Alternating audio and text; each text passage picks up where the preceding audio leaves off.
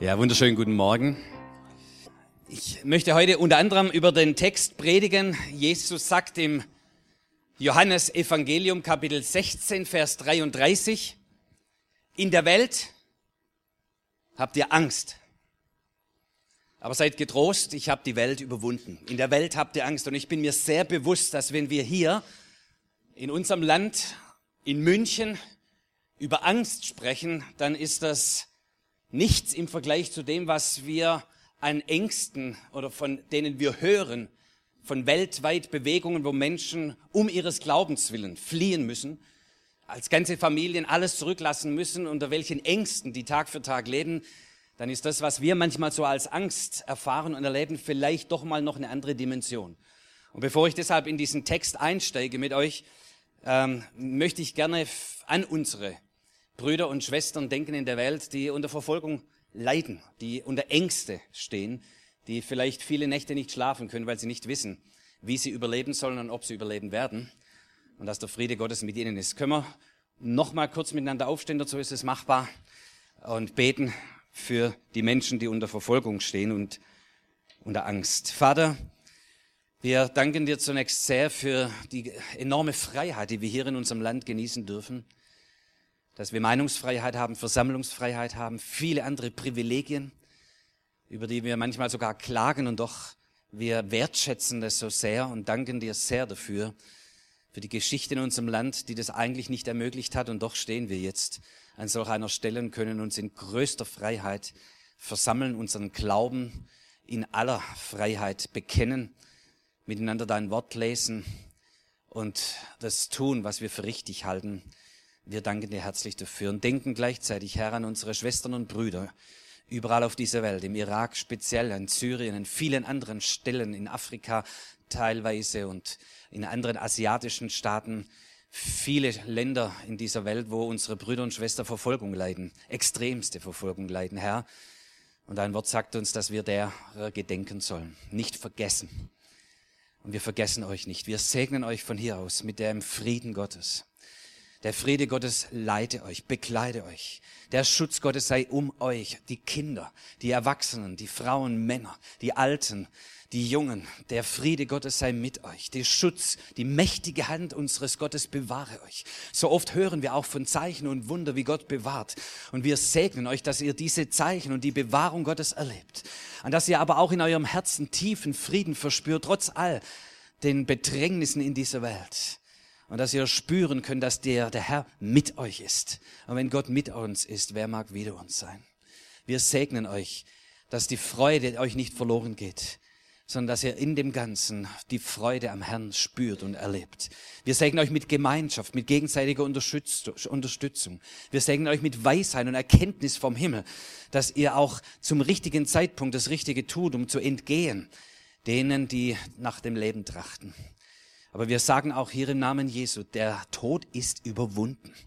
Jesus ist auferstanden, der Tod ist überwunden und wir erlauben nicht, dass diese Macht des Todes sich so ausbreiten kann und so zerstörerisch wirken kann, sondern dass das Evangelium von Jesus sich ausbreitet und dass der Friede Gottes sich ausbreitet in dieser Welt und die Herrschaft Jesu Christi zunimmt in dieser Welt, denn darin ist Heil und darin ist Geborgenheit und darin ist das wahre Leben. So segnen wir euch von diesem Ort hier überall, wo ihr seid auf der Welt und verfolgt werdet um des Namens Jesu willen. Aber auch halt diejenigen, die Jesus nicht kennen, unter Verfolgung und Ängsten leiden, wir segnen euch, dass ihr Frieden findet in Gott und Schutz erlebt von dem allmächtigen Gott, der Himmel und Erde geschaffen hat. Amen. Amen. Ihr dürft wieder Platz nehmen. In der Welt habt ihr Angst, aber seid getrost, ich habe die Welt überwunden, sagt Jesus Johannes 16, Vers 33. Und wenn wir uns mal ganz kurz bewusst machen, an welcher Stelle diese, diese Aussage steht, dann wird sie noch gewaltiger. Denn es ist eine Stelle, nachdem Jesus von Kapitel 13 an bis Kapitel 16 eine lange Zeit mit den Jüngern verbracht hat. Und es war die letzte Rede und die letzte Zeit, die er mit ihnen in Frieden verbracht hat. Die Jünger wussten noch nicht, was auf sie zukommen würde sondern es war alles ein glorreicher, eine glorreiche Zeit. Jesus hatte das Mahl mit ihnen gehalten. Er hat ihnen die Füße gewaschen. Sie waren zutiefst bewegt über die Gemeinschaft mit dem Herrn, die Liebe Gottes spürbar, erlebbar unter ihnen. Und wenn wir da mal ganz kurz reinhören, ich lese noch ein paar Verse vorher, dann können wir uns vorstellen, in welchem Zustand die waren, die Jünger. Vers 29, da sagten seine Jünger, jetzt redest du frei und offen und nicht mehr in Bildern. Wir wissen jetzt, dass du, Jesus, alles weißt. Du kennst unsere Fragen noch bevor wir sie dir gestellt haben. Darum glauben wir, dass du von Gott gekommen bist. Und Jesus sagt, jetzt glaubt ihr. Also ihr könnt schon vor, welche Euphorie, ja, welchen, in welchem heiligen Zustand die waren. Jesus, jetzt wird alles gut. Ja. Jetzt kann nichts mehr schiefgehen. Jetzt passiert gar nichts mehr. Jesus nimmt die Herrschaft ein. Die waren richtig euphorisch, hochcharismatisch drauf. Und Jesus sagt, jetzt glaubt ihr. Seht, die Zeit kommt und sie ist schon da, wo ihr davonlaufen werdet. Jeder dorthin, wo er hergekommen ist. Und mich werdet ihr alleine lassen. Aber ich bin nicht alleine, der Vater ist bei mir. Und jetzt kommt dieser Vers 33. Ich habe euch das alles gesagt, damit ihr in mir Frieden habt. In der Welt habt ihr Angst oder werdet hart bedrängt. Doch ihr braucht euch nicht zu fürchten. Ich habe die Welt besiegt. Und was dann kam, nachdem er diesen Satz gesagt hat, das hätten sich die Jünger nicht vorstellen können. Klar, Kapitel 17 kommt noch das hohe priesterliche Gebet und dann geht's los. Ja. Einer aus ihren eigenen Reihen verrät Jesus. Wie gibt's denn sowas in der Gemeinde des Herrn? Steckt ihm den Dolch in den Rücken. Und dann kommen tatsächlich die Soldaten, nehmen Jesus gefangen. Da ist vorher noch der Kampf im Garten Gethsemane, wo Jesus kämpft und spürt, jetzt ist die harte Stunde gekommen, die Stunde der Widersacher. Und er ist voller Agonie, voller Schmerz, voller Leid und sagt, Vater, wenn möglich, dann lass diesen Kelch an mir vorübergehen. Aber nicht mein, sondern dein Wille geschehe. Und er weckt seine Jünger und sagt, Leute, bitte betet mit mir. Ich brauche eure Gebetsunterstützung. Ganz wichtig, ich halte es kaum mehr aus. Und seine Jünger sagen, ja Herr, ich denke an dich, ich bete. Und dann pennen sie ein. Und Jesus kämpft alleine und weckt seine Jünger wieder und sagt, könnt ihr nicht mehr eine Stunde mit mir machen? In dieser schwierigen Zeit und die Jünger übermannt die Müdigkeit. Und auch da sehen wir, es gibt offensichtlich Phasen und Zeiten, wo du ganz allein bist. Und Jesus sagt, ihr werdet mich alle allein lassen, aber ich bin nicht allein. Der Vater ist bei mir. Ein Engel vom Himmel kam und stärkte ihn. Darf ich euch das so als Klammer auf sagen? Auch wenn du meinst, du bist ganz allein, du bist nicht allein. Manchmal versagen die Familienmitglieder, die Freunde, die Kollegen, ja, manchmal sogar die Brüder und Schwestern und du kriegst nicht das, was du erwartet hast. Aber du bist nicht allein. Der Vater ist bei dir. Der Vater ist bei dir und der Himmel stärkt dich. Manchmal müssen wir vielleicht ganz, ganz hart durch. Jesus musste hier hart durch. Und dann erleben die Jünger, wie er gefangen genommen wird, wie er geschlagen wird, wie er ans Kreuz gehängt wird, wie er stirbt. Unvorstellbar und ihre ganze Träume zerplatzen. Jesus, jetzt kann nichts mehr schiefgehen. Und jetzt stirbt er. Und er wird ins Grab gelegt und das Grab wird verschlossen. Ich dachte, wow, was, durch welche Emotionen sind die Jünger gegangen? Jesus sagt, in der Welt habt ihr Angst und da wussten sie noch gar nicht, von was er redet. Da habe ich so, als ich die Story gelesen habe und das mir mal so vor Augen geführt habe, emotional dachte ich, wow, das ist wie im ganz normalen Leben. Ja? Da bist du in Gebetszeiten und Gottesdienstzeiten und Hauskreis und es war so toll und Konferenzen und du spürst die Gegenwart Gottes und du hast ein Wort vom Herrn gekriegt und das Wort Gottes hat dich bewegt und du denkst, jetzt kann nichts mehr schiefgehen. Ja, wenn du Jesus hast, geht alles gut, oder? Und dann kommt es der Alltag. Ja? Und du hörst vielleicht, wie einer deiner Freunde an Krebs erkrankt ist. Das ist meiner Frau passiert. Ja, beste Freundin an Krebs erkrankt. Du sagst, plötzlich dreht sich die Welt andersrum. Ja. Oder deine Kinder kommen mit einem blauen Auge nach Hause. Und gab's mal wieder eine Prügelei, eine Schlägerei und deiner war der Verursacher. Und du zweifelst an deiner christlichen Erziehung und musst beim Lehrer vorreiten. Wie oft muss ich beim Lehrer vorreiten wegen meinen Kindern? Ja.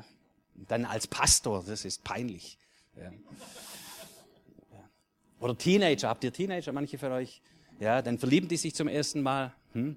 Und was du dann auf Facebook liest, lässt dich zweifeln an deiner guten christlichen Erziehung. Oder bei euch ist alles heilig und fromm, gell? da geht alles gut, ja. ja,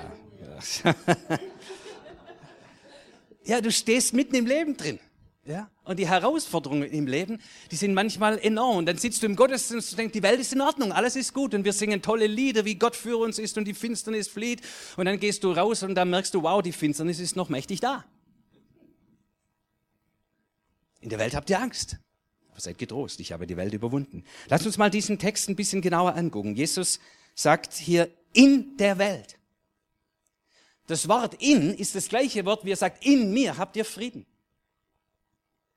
Das gleiche wie in Christus zu sein, ist auch in der Welt zu sein. Wisst ihr, warum wir oftmals die Schmerzen dieser Welt und die Höhe und Tiefpunkte dieser Welt so erleben? Weil wir in der Welt sind. Und du hast Anteil an dem Geschehen dieser Welt. Du bist Teil dieser großen Familie, die auf dieser Welt lebt. Du bist teilhaftig von all dem, was um dich herum passiert. Wir sind, hallo, in der Welt. In der Welt habt ihr Angst. Ach, Jesus, rette uns raus aus der Welt. Nein, ich sende euch hinein in die Welt. Wie mich der Vater gesandt hat in die Welt, so sende ich auch euch in die Welt. Ja, wie Schafe mitten unter die Wölfe. Vielen Dank, Herr in der Welt. Und manchmal vergessen wir, dass wir als Christen hineingesandt sind in der Welt, teilhaftig werdend dieser Welt. Wie mich der Vater in die Welt gesandt hat. Ja, wie hat er es denn gemacht? Jesus inkarnierte ist das Fachwort. Er wurde Fleisch, er wurde Mensch, er wurde anteilig. Er hat wirklich das Leben durchlebt, wie du und ich. Wie mich der Vater gesandt hat, so sende ich auch euch. Das heißt, wir sind nicht außen vor in der Welt, sondern wir sind mittendrin in der Welt und wir spüren das ganze Leben, alles, was das Leben mit sich bringt, in dieser Welt, als voll Gottes. Und vielleicht allzu oft haben wir den Eindruck gehabt, wir sind herausgerettet aus der Welt, und ich komme da noch dazu, wir sind herausgerettet aus der Welt auf unserer schönen heiligen Arche, manche Gemeinden heißen ja so, ja, und dann retten wir die Leute raus aus der bösen Welt in unsere Arche. Und dann kommt der Weltuntergang und wir schwimmen schön auf diesen Gerichtswogen obendrauf, während die Welt untergeht. Ich saß gestern mit einem Hongkong-Chinese zusammen und er hat mir gesagt, äh, Michael, ich war also von Kindesbeinen an in der Gemeinde groß geworden, in evangelikaler Gemeinde groß geworden. Und man hat mir gelehrt und mich gelehrt und gepredigt, immer einen Koffer bereit zu haben, denn das Schöne ist im Himmel und hier auf der Erde, da warten wir, bis äh, die Erde untergeht und wir dann hinweggenommen werden und herausgenommen werden aus dieser furchtbaren Erde. Ich habe immer sozusagen einen Koffer bereit gehabt, um endlich dieser Welt zu entfliehen. Und dann hat Gott zu mir gesprochen, hat er gesagt, und er hat gesagt, lass deinen Koffer in der Welt und schaff mir einen Platz, denn ich will auch meinen Koffer in dieser Welt stationieren. Ich habe einen Koffer in dieser Welt. Er wohnt unter uns, er sucht den Platz, wo er unter uns wohnen kann. Kann er bei dir wohnen? Kann Jesus einen Koffer bei dir stehen haben? er hat sich für diese Welt entschieden, weißt du? Und es wird Zeit, dass wir als Volk Gottes uns auch für diese Welt wieder und wieder entscheiden. In dieser Welt.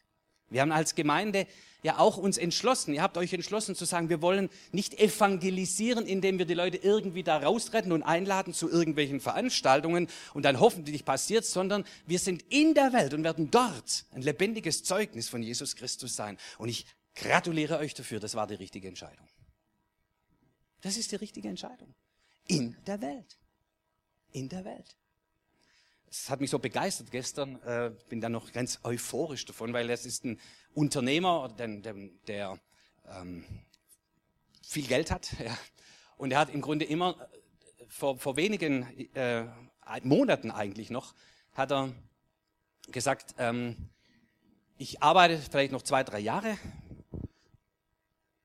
und er hat schon genug Geld verdient, um dann den Rest seines Lebens nichts mehr arbeiten zu müssen.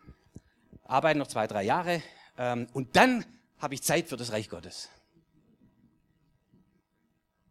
Da war im Februar beim Seminar von mir und dann habe ich gelehrt über das Reich Gottes und äh, über apostolisches Unternehmertum und so weiter. Und da hat es bei ihm Klick gemacht. Er ist nach Hause gefahren und hat gesagt zu seiner Frau, ich muss länger arbeiten.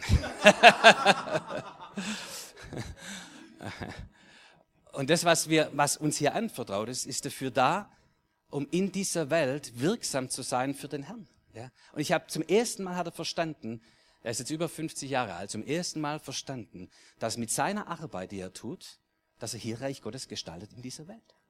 Ja? Und er hat jetzt, hat eine, mein, solche Unternehmer sind ja klasse, ja, da, da wird sofort was getan. Ja, da wird nicht viel geredet, da wird gehandelt.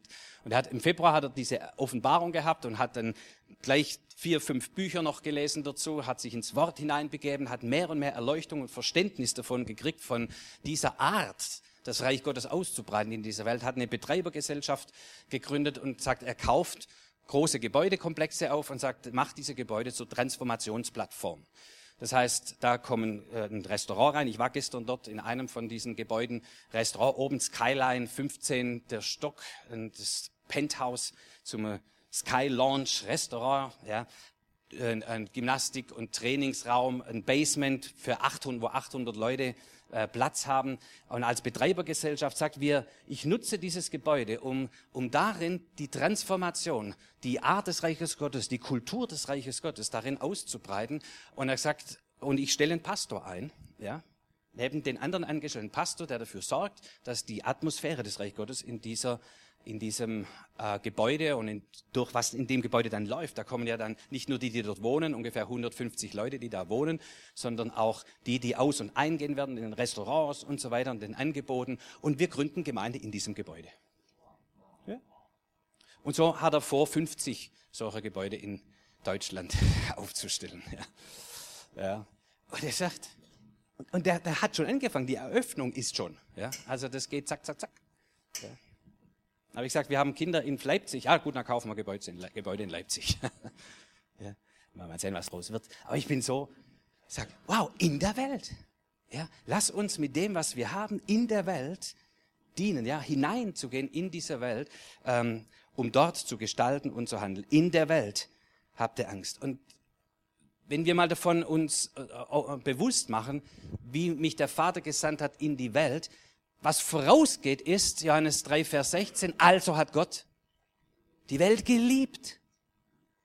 Und da geht, es geht auch nicht, dass wir meinen, die Welt verändern zu können, wenn wir sie nicht lieben. Wir haben nicht das Recht, die Welt zu verändern, wenn wir sie nicht lieben. Und ich weiß, ihr seid Bibelkenner und sagt mir sofort, aber Michael, das Wort sagt, du sollst die Welt nicht lieb haben. Oder denk an Paulus, er hat einen Mitarbeiter gehabt, Demas. Könnt ihr euch erinnern an Demas? Und Paulus sagt, und wisst ihr was? Demas hat die Welt lieb gewonnen. Ja, stimmt. Er ist den Versuchungen dieser Welt anheimgefallen. Da hat die Welt mit ihrem dicken Hintern gewackelt und er ist hinterher marschiert. Ja. ja. Und das klagt Paulus an. Lasst uns nicht nach der Art dieser Welt leben. Das ist der Punkt. Die Welt lieben, nicht die Art dieser Welt lieben, aber die Menschen dieser Welt zu lieben. Das heißt, die Welt zu lieben. Und wenn wir die Welt nicht lieben und ein ganzes Jahr finden zu dieser Stadt, in der wir leben, zu den Nachbarn, die um uns herum sind, zu den Menschen, mit denen wir arbeiten, Tag für Tag, in der Schule, in der Universität, am Arbeitsplatz, in den Shopping Malls, wo wir einkaufen, Tag für Tag. Wenn wir die Menschen nicht lieben, haben wir kein Recht, ihnen irgendeine Veränderung nahebringen zu wollen. Meine ich. Also hat Gott die Welt geliebt. Und dann kam er hinein in die Welt und durchlebte das ganz normale Leben bis zum 30. Lebensjahr. Er hat seinen Vater verloren, musste Verantwortung in der Familie übernehmen, hat ein Baugeschäft übernommen, hat Tag für Tag sich mit Kunden rumgeärgert. Er weiß, was das Leben bedeutet. Und dann fing er an, den Menschen zu dienen mit der Liebe Gottes. Und hat angefangen, Veränderung hineinzutragen in diese Welt. Also hat Gott die Welt geliebt. Und hier sagt Jesus zu seinen Jüngern, sagt zu uns, in der Welt habt ihr Angst. Da kommen wir gleich dazu. In der Welt. Und deshalb lasst uns Ja sagen zu der Welt, dort wo du drin bist, wo Gott dich reingestellt hat, die Menschen zu lieben und sag, Herr, schenke mir Liebe für diese Menschen, so wie du sie hast. Er sagte, in der Welt habt ihr Bedrängnis, ähm, Angst, übersetzt Luther, in der Welt habt ihr Angst. Das ist ein interessantes Wort hier, Slipsis im Griechischen. Slipsis, könnt ihr euch merken. Slipsis. In der Welt habt ihr Slipsis. Heißt Bedrängnis. Ein paar Verse vorher, Vers 21, sagt Jesus über eine Frau, wenn sie aber ein Kind geboren hat, denkt sie nicht mehr an die Slipsis um der Freude willen des neugeborenen Kindes. Interessantes Wort. Und das gleiche Wort verwendet er, in der Welt habt ihr Slipsis, habt ihr Bedrängnis. Nun, ich ehre und achte jede Frau, die Kinder zur Welt gebracht hat. Ja, ich habe viermal zugeguckt. Ja. Es muss ziemlich wehtun. Und wenn du dann davor stehst als Vater und du siehst, wie die Frau in Wehen liegt, ich habe es am Wehenschreiber immer gesehen, wie der hochgegangen ist. Ja, sag, oh, jetzt muss es wieder wehtun. Ja. So, wenn es, wenn, wenn, das, das muss ziemlich wehtun. Und du stehst dann davor, und wenn dann die Presswehen beginnen, und du denkst, das geht doch gar nicht, dass ein Kind da rauskommt. Die Pforte ist zu eng, oder? Das ist ein Wunder. Und sagt nicht das Wort Gottes, so ist es manchmal mit dem Reich Gottes. Die Pforte ist eng. Ja? Und es gibt wenige, die da durchkommen. Aber bei Gott ist kein Ding unmöglich. Und im Grunde, was hervorgeboren wird im Reich Gottes, ist jedes Mal ein Wunder. So wie du und ich ein Wunder sind, dass wir hervorgeboren wurden durch diese enge Pforte, wo das, durch dieses Unmöglich kommt das Leben hervor. Ja? Und von dieser Bedrängnis spricht Jesus. In der Welt habt ihr Bedrängnis. Es sind aber nicht die Bedrängnis, die zum Rückzug führen, sondern es sind Bedrängnisse, die zum Leben führen. Ein großer Unterschied.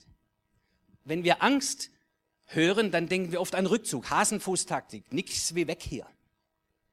Ja? Oder wir erstarren vor Angst. Das ist nicht die Art der Angst, von der Jesus hier spricht. Er spricht von dieser Slipsis, von dieser Bedrängnis. Die Welt bringt uns in Bedrängnis. Das Leben ist oft hart. Das Leben ist oft schwierig. Du hast wie Geburtswehen, dann wird der Schmerz lässt wieder nach, dann kommt er wieder. Und irgendwann aber, wenn du dran bleibst, wenn du dran bleibst, das Unmögliche geschieht und passiert. Du bringst das neue Leben hervor durch die Bedrängnis dieser Welt. Und ihr Lieben, so kommt das Reich Gottes in diese Welt.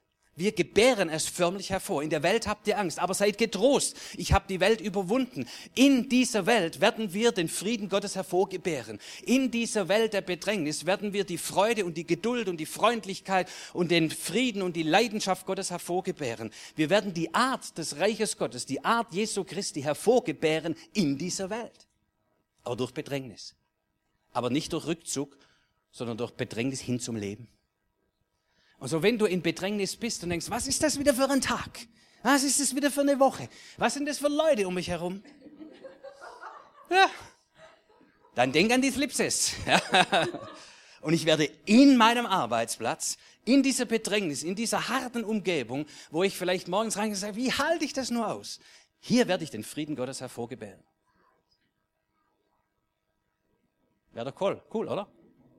Ja. Das ist, was Jesus hier meint.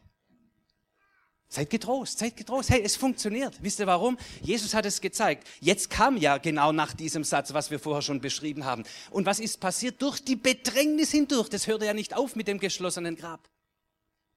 Sondern er brach hindurch, durch das geschlossene Grab. Und das neue Leben brach hervor. Und sie sahen den auferstandenen Herrn und sagten, der Herr ist auferstanden. Und die Bedrängnis, in der Jesus war, die Todesagonie, war nicht das Ende der Geschichte, sondern der Durchbruch zum neuen Leben. Und wisst ihr was? Dieser Geist Gottes, der Jesus von den Toten auferweckt hat, der ist in uns, in uns, in uns, in dir, in dir. Und wenn du denkst, jetzt wird's eng, jetzt komme ich da nicht mehr durch, ja, die Pforte ist zu eng, die Herausforderungen sind so groß. Denke daran, der Herr ist vorausgegangen. Hebräerbrief, denkt an Jesus, den Anfänger unvollender des Glaubens. Er ist hindurchgegangen. So, gib nicht auf. Lass es nicht liegen. Du kommst durch. Denn der Geist Gottes ist in dir, der Geist der Auferstehung. Und durch die Bedrängnis dieser Welt, sei getrost, sei getröstet, sei zuversichtlich. Das griechische Wort hier heißt, hab Mut. Geh weiter. Denn Jesus hat die Welt überwunden. Halleluja.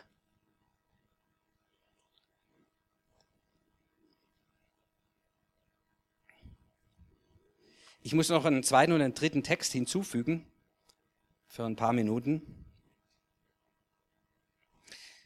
Wenn wir die Geschichte weiterlesen, nach der Auferstehung Jesu, dann sahen ihn ja seine Jünger, dann sahen ihn 500 auf einmal und so weiter. Und dann lesen wir, ich muss kurz gucken, den richtigen Vers soll ich sagen, Vers 3 in Apostelgeschichte 1, kam also diese Phase. Dann lesen wir, während 40 Tagen, also nach seiner Auferstehung bis zur Himmelfahrt, während dieser 40 Tagen erschien Jesus ihnen, das sind die elf Apostel, immer wieder und sprach mit ihnen über was? Über das Reich Gottes und alles, was damit zusammenhängt. Ihr werdet gleich sehen, da ist ein roter Faden drin. Er lehrte sie 40 Tage lang, nimmt er sich nochmal Zeit, um sie zu unterweisen über die Art und Weise des Reiches Gottes. 40 Tage. Könnt ihr euch erinnern, gab schon mal irgendwie so eine 40-Tage-Geschichte. Genau. Mose in der Wüste, auf dem Berg Sinai, oder? 40 Tage war er da oben. Was hat er denn da gemacht? Er kam ja runter dann mit den zehn Geboten. Aber eigentlich kam er runter mit der Torah. Das heißt, die, das fünfte Buch Mose, also die, die Konstitution des Volkes Israels, hat er da oben empfangen. Wie soll das Volk Gottes in Eretz Israel leben?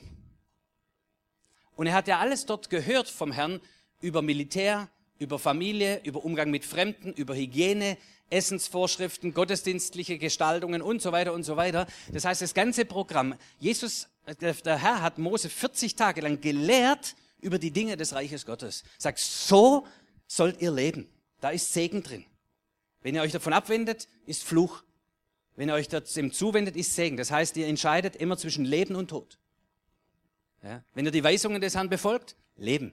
Wenn ihr sie nicht befolgt, geht die Sache schief. 40 Tage. Und das Volk Israel bekam im Grunde durch diese 40 Tage eine Lebensart vermittelt, wie das Volk Gottes dann in einem geschlossenen Land Israel dort das Reich Gottes, die Königsherrschaft Christi leben soll. Jetzt haben wir wieder 40 Tage. 40 Tage unterweist Jesus seine elf Apostel und unterrichtet sie über die Dinge des Reiches Gottes. Der Unterschied ist, Damals lebten sie dann in einem Land, der Herr gab ihnen Eretz Israel. Und dort sollten sie leben und zeigen, wie das Reich Gottes aussieht. Dass die Völker dorthin pilgern und gucken, wie es geht. Jetzt im Neuen Testament lehrt der Herr über 40 Tage wieder über das Reich Gottes, die Art und Weise, wie wir leben, schreibt das Gesetz in ihr Herz und sendet aus in diese Welt. Jetzt ist es nicht mehr an einem Spot, wo wir uns sammeln und die Völker, die Nationen kommen und gucken zu, sondern jetzt gehen wir in die Welt und bringen die Lebensart Christi, das Reich Gottes, die Weisungen des Herrn, die zum Leben führende Lebensart, bringen wir hinein an alle Ecken und Ende dieser Welt. Es kann die Zerstreuung hinein in die Gesellschaft, hinein in die Welt, unter die Nationen, Jerusalem, Judäa, Samaria bis ans Ende der Welt. Jetzt ist die Strategie eine andere. Aber der Inhalt ist immer noch zu leben nach der Art Gottes. Und wenn wir die zwei Dinge kurz zusammenbringen, sagt hervorzugebären die Art des Reiches Gottes. Was ist die Art des Reiches Gottes? Und in der eigenen Situation, dort wo du Tag für Tag drinsteht, ist es immer wieder die Frage, die Entscheidung zwischen was führt zum Leben und was führt zum Tod. Wirst du Gleiches mit Gleichem vergelten? Wird schwierig. Ja, erntest du, was aus dem Fleisch geboren ist, das erntet Verderben. Oder handelst du nach dem Friedensgebot Christi? Handelst du geduldig oder ungeduldig? Vergibst du oder trägst du nach? Du kannst immer jeden Tag entscheiden. In so vielen Situationen. Jetzt in so einer Bedrängnissituation, dann wenn du, vielleicht ich mal sehr konkret, wenn du gemobbt wirst und alles in dir sagt, ich will fliehen oder ich will raus hier oder ich gehe vor Gericht, ich zeige dir an, was immer auch berechtigt sein mag, aber in dieser Bedrängnis zu sagen, was ist jetzt die Lebensart Gottes? Ihnen zu vergeben, die Anklagen. Dankbar zu sein, wenn Sorge und Ängste da sind. Das musst du hervorgebären, oder? Das geht durch Bedrängnis. Das holt man nicht einfach mal so runter. Aber so gestaltet sich die Art und Weise des Reiches Gottes durch dich an deinem Arbeitsplatz unter manchmal extremen Bedingungen. Und wisst ihr, warum wir jetzt nicht unbedingt die 40 Tage brauchen, aber warum wir immer wieder Zeiten brauchen, wo wir uns vor dem Herrn begeben und sagen, Herr, offenbare mir, wie geht es? Ja? Gib mir Erkenntnis. Was ist, guck mal, Herr, das ist die Situation, in der ich bin. Wie erziehe ich jetzt meine Kinder? Wie soll ich umgehen mit meinem Teenager? Wie sollen wir in unsere Ehe verfahren? Wie sollen wir umgehen mit meinem Arbeitgeber oder Arbeitnehmer? Wie soll ich umgehen mit meinem Nachbar, der jetzt schon zum fünften Mal mich verflucht hat ja, oder mir irgendwelche böse Dinge hinterhergerufen hat? Was ist die richtige Art? Und es ist nicht immer so einfach, von heute auf morgen zu sagen, das ist immer richtig, sondern es ist oft ein Sein vor dem Herrn und sagen, Herr, was ist richtig? Weise mir den Weg des Lebens. Und wenn du es dann erkannt hast, ist es eben diese, dieses Hervorgebären, dieses Licht hervorbrechen zu lassen, in Zeiten der Finsternis. Das ist die Lebensart, wie Christus seine Jünger angeleitet hat. Und das ist, wofür wir uns entschieden haben, zu sagen, so ein Zeugnis, jetzt sind wir Zeugnis. Jetzt komme ich zu meinem letzten Text, ähm, den ich unbedingt bringen muss, sonst ist die ganze Predigt ein einziger Druck.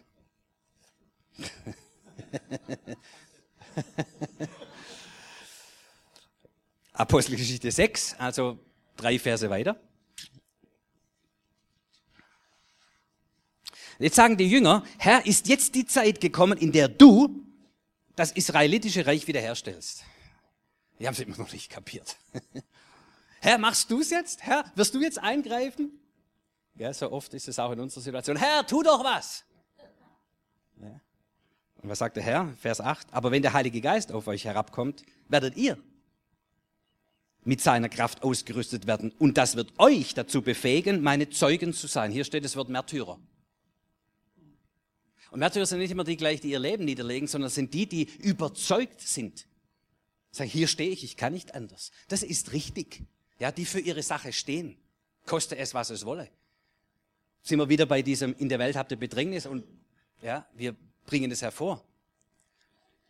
Ihr werdet Zeugen sein in Jerusalem, Judäa, Samaria bis ans Ende der Welt. Also er lässt uns hier nicht raus. Ihr habt euch dafür entschieden, das ist richtig. Zu sagen, wir werden Zeugen sein in dieser Welt. Aber er sagt, und das ist ein ganz entscheidender Punkt, er sagt, wartet, bis der Heilige Geist auf euch kommt. Wenn ihr versucht, das in eigener Kraft hinzukriegen, dann gnade euch Gott. Ja. Das ist so brutal anstrengend. Das ist so schwierig. Jetzt müssen wir neben all dem Stress, den wir sowieso schon haben im Leben, auch noch Zeugen Jesu Christi sein. Und wie oft empfinden wir das auch als Christen und sagen, jetzt muss ich auch noch Zeuge sein. Jetzt wird die Last noch größer. Das Leben ist doch schon hart genug. Aber deswegen sagt Jesus zu ihnen nicht, jetzt macht mal, geht und dann gucke ich mal, wie ihr das hinkriegt, sondern sagt, wartet. Ihr müsst unbedingt warten, bis der Heilige Geist auf euch kommt. Denn der wird euch dazu befähigen. Ihr werdet Kraft empfangen. Also da, ihr werdet was bekommen, um das tun zu können. Und wenn wir das Ding weglassen, boah, dann wird das Christsein extrem schwierig. Ja. Es ist durch die Kraft des Heiligen Geistes. Hier steht Dynamis im Griechischen. Eine fließende Kraft. Es ist nicht eine Kraft, die uns einmal gegeben wird und die wir dann irgendwie verwalten, sondern es ist eine fließende Kraft. Ja. Eines vom Himmel her ständig kommt oder von innen heraus. So sagt es ja dann Jesus. Das wird zur Quelle in euch und es werden Ströme lebendigen Wassers von euch fließen.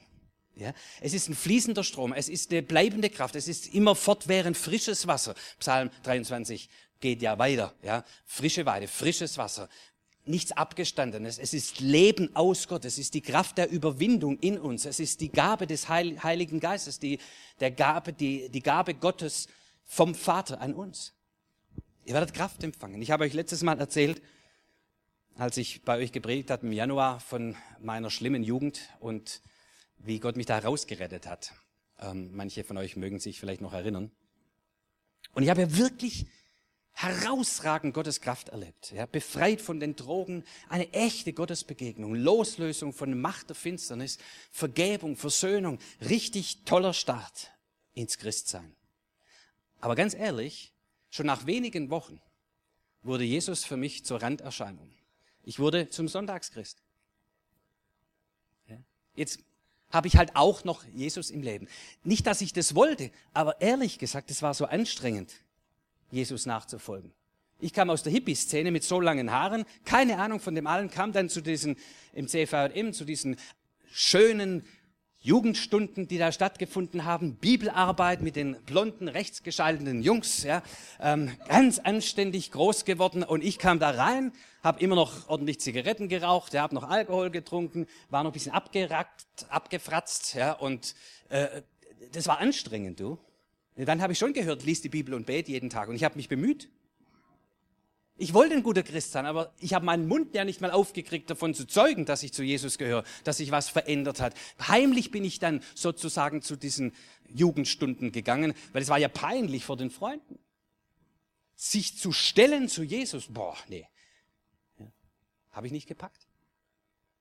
Und so wurde Jesus so zu eben einem kleinen Teil in meinem Leben, den ich eben jetzt auch noch am Dienstagabend oder am Sonntag oder so hinzufüge. Und dann kam mein Bruder, der hat sich zwei Jahre vor mir bekehrt. Er sagt, Michael, es war Silvesterzeit, komm, wir gehen auf eine christliche Jugendfreizeit über Silvester. Und er gesagt, oh, Silvester auch noch mit den Christen, das packe ich nicht. Aber er hat ein Motorrad gehabt. Und ich, ich war gerade so 16 und durfte ein Motorrad noch nicht fahren. Und ich bin jemand, ich brauche immer ein bisschen PS unterm Hintern. Ähm, und es war dann die Versuchung, dass er mich mitgenommen hat, ja, zu der Jugendfreizeit auf dem Motorrad. Also bin ich mitgefahren. Soll ich was sagen? Es war schlimmer als befürchtet. Dreimal am Tag, eine Stunde Anbetungszeit, eine Stunde Bibellehre. Dreimal am Tag, Jugendfreizeit. Ja. Und dann gab's zwischen Mittagessen und der Nachmittagsveranstaltung gab's Spaziergang, also Hofgang. Ja. ja, so fühlte sich das an. Ich sage euch, ich habe gedacht, das halte ich nicht aus. Ja, ich bin zwischendrin in die Kneipe gegangen, habe ein paar Zigaretten geraucht, ein paar Bier getrunken, um das Ding durchzuhalten. Ja, ja Christsein ist brutal anstrengend. Und manchmal so ätzend langweilig. Ja.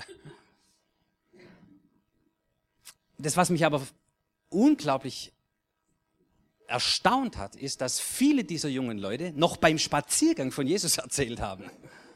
Das heißt, habt ihr nie genug? Aber sagt, wir, wir können anders. Wir sind so begeistert von Jesus und so erfüllt von dem, was Jesus tut in unserem Leben. Und ich dachte, das gibt's doch gar nicht. Und da erzählten sie mir von der Kraft des Heiligen Geistes. Und seit sie die Kraft des Heiligen Geistes kennen und so beflügelt sind vom Heiligen Geist, da, da sprudelt's aus ihnen raus. Und ich Heilige Geist, habe ich nichts gehört davon. Und da unterrichteten sie mich über den Heiligen Geist, gaben mir die Bibeltexte und sagen, sie würden am nächsten Tag für mich beten, dass auch ich die Kraft des Heiligen Geistes empfangen würde. Da gab es noch ein paar andere, äh, äh, so die es offensichtlich diese Erfahrung nicht gemacht haben, nichts davon wussten. Am nächsten Tag war dann die Gebetszeit. Ja. Und ähm, da haben sie extra so aus der Pfingstgemeinde so ein paar alte, erfahrene Brüder geholt, die dann mit uns gebetet haben. Ja, war so also ganz strategisch aufgebaut. Wir waren hier im Raum, ein paar von uns, die das empfangen wollten. Andere haben dort gebetet, dass der Herr wirkt. Und dann kamen die alten Brüder. Und wenn so alte Pfingstler mal beten, du, boah, da ist Wuscheltag, ja, da geht's zur Sache. Ja. Ähm, da ging's richtig ab. Und haben die gebetet, ja, einer hat für mich gebetet, zeitlang, dann hat er gesagt, spürst du was? Ich habe überhaupt, überhaupt nichts gespürt. Ja. Sag ich, nee, weiter gebetet. So nach einer Zeit sagt er, lass es raus. Ich wusste gar nicht, was ich rauslassen soll. Ja. Lass es raus. Kam nichts raus. Ja und hat er noch vielleicht so 10 Minuten, 12 Minuten, 15 Minuten, sowas, was weiß ich, gebetet. Nichts passiert, gar nichts. Ja? Aber es war ein weißer alter Mann und er sagte, das kommt schon. und so war's. Dann kam wieder eine dieser endlosen Anbetungszeiten. Ehrlich. Ja, ihr wollt, wenn Menschen hier reinkommen, dann, wie, wie erleben die das? Ja. Einer dieser endlosen Anbetungszeiten. Und ich habe natürlich nach einem zweiten Lied oder so, dann kannst du nicht mehr konzentriert Jesus anbeten. Da habe ich halt rumgeschaut. Dann kam der Leiter, der hat das gesehen. Ja, der kam da auf mich zu und sagte, Michael, schau nicht immer in der Gegend rum, schau auf Jesus.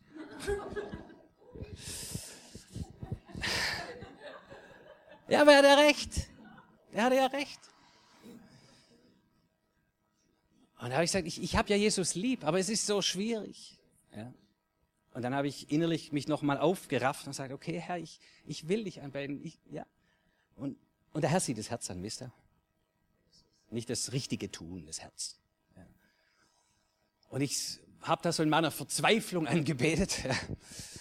Und dann, das ist meine Story. Ich brauche es immer krass. Ja, das ähm, ist nicht, wie es jeder erlebt, aber ich habe so erlebt. Dann kam wie ein, wie ein Blitzschlag vom Himmel.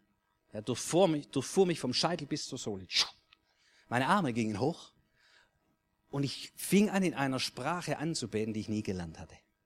Ja, und die sprudelte aus mir raus. Und es war solch eine Präsenz Gottes, solch eine Kraft, ja, solch eine Energie. Ich, ich, ich war, die Anbetungszeit war viel zu kurz. Ja, was, schon fertig? Es war so anders. Ja. Ich habe meine Zigaretten weggeworfen und gesagt, das brauche ich nicht mehr. Ich bin nach Hause gefahren, das war der letzte Tag. Ich bin nach Hause gefahren, rief meine Kumpels an und sagt, Leute, ich muss euch was erzählen. Lass uns treffen. Ja, wir sehen uns doch sowieso morgen, Schule beginnt wieder. Nein, ich muss es euch heute erzählen. Ja. Und ich habe sie zusammengetrommelt und ihnen erzählt, zum ersten Mal erzählt, was Jesus in meinem Leben getan hat. Und gleich zwei haben sich bekehrt. Ja. Es war mir so ein Bedürfnis. Und dann kam am nächsten Tag der Schultag. Und was da passiert ist, hat mich dann wirklich überzeugt. Wir standen vor dem Unterricht zusammen bis vor die Schulglocke geklingelt hatte, so wie man halt in der Clique zusammensteht. Und dann kam über den Rasen der Herr Lepple, der Erdkundelehrer, gelaufen. Und keiner mochte den Herrn Lepple. Ich schon gar nicht, denn er gab mir bei 4,5 eine 5 in Erdkunde, deshalb bin ich sitzen geblieben. Ich habe ihn gehasst. Jeder hat ihn gehasst. Und er kommt über den Rasen, gab der erste Lehrer, den ich sah, nach der Weihnachtspause. Und ich hatte solch eine Liebe für diesen Mann in mir. Er sagt, ah, ich liebe den Herrn Lepple. So. Und jetzt wusste ich, es ist was anderes geworden. Ja. Das kommt nicht von dem dynamischen Michael Winkler, so der jetzt halt irgendwie irgendeine Story erzählt. Da war eine echte Herzenswende, die Liebe Gottes ausgegossen in mein Herz. Durch den Heiligen Geist. Und von diesem Tag an weiß ich um die Dynamis, die Kraft, die verändernde Kraft des Heiligen Geistes. Und ich will nicht in eigener Kraft versuchen, ein geistliches Leben zu leben, das ich sowieso nicht hinkriege. Durch diese Flipsis und Bedrängnis hindurch kriege ich doch nicht jetzt hin, den Herrn Lepple zu lieben. Ja, ich will ein paar Ohrfeigen verpassen, das ist, was ich will. Aber die Liebe Gottes in mir, das Reich Gottes in mir, die Kraft der Auferstehung, Christi in mir, Ihr werdet Kraft empfangen, wenn der Heilige Geist aufhört, genau solche Dinge zu tun, wo ihr selbst darüber erstaunt seid und sagt, boah, wo kommt jetzt die Liebe her? Wo kommt jetzt dieser tiefe Friede her?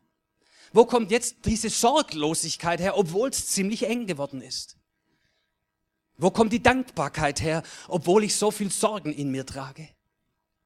Wo kommt diese Charaktereigenschaften? Wo kommen die her? Es ist der Geist Gottes in uns. Wo kommt diese Freude her, davon zu erzählen, was Jesus in meinem Leben mir bedeutet?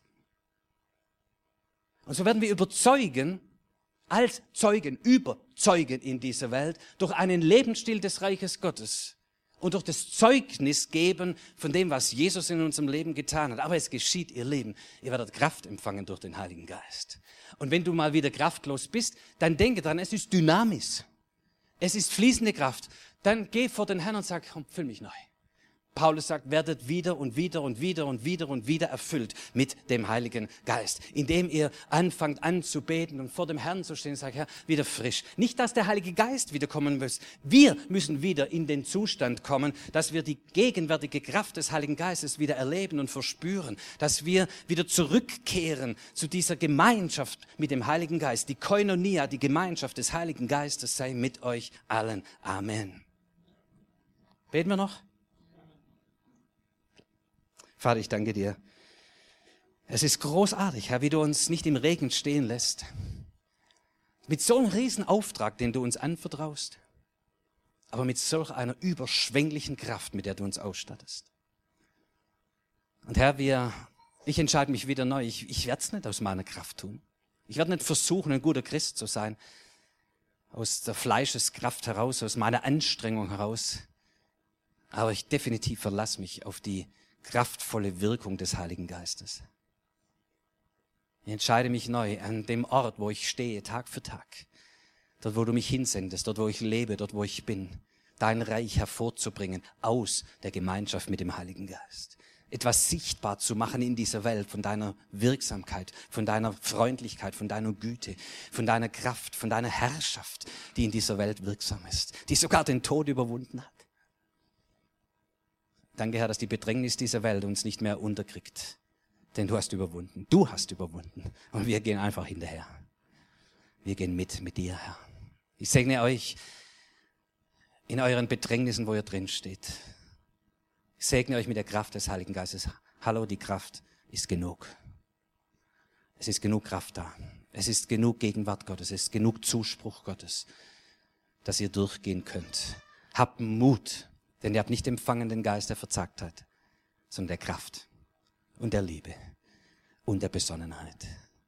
Ich segne euch als Gemeinde, dass ihr überall dort, wo ihr seid, zerstreut unter der Woche in den verschiedenen Lebenssituationen dass durch euch das Reich Gottes, die Qualität des Lebens aus Gott sichtbar wird an allen Ecken und Enden dieser Stadt. Und dass Menschen begehren nach diesem Reich und nach diesem König, Jesus Christus. Und dass hier ein Ort ist großer Freiheit und Freudigkeit. Nicht ein Ort voller zusätzlicher Bedrängnis, was wir noch alles hinkriegen müssen, sondern voller Glauben und Zuversicht, über die Fülle und Kraft des Heiligen Geistes, der Geist Gottes, gesandt vom Vater, um bei uns zu bleiben. Der Herr segne euch mit großer Freude und großer Zuversicht, sein Reich auszubreiten an allen Orten dieser Stadt. Amen. Ich bedanke mich für eure Aufmerksamkeit. Super.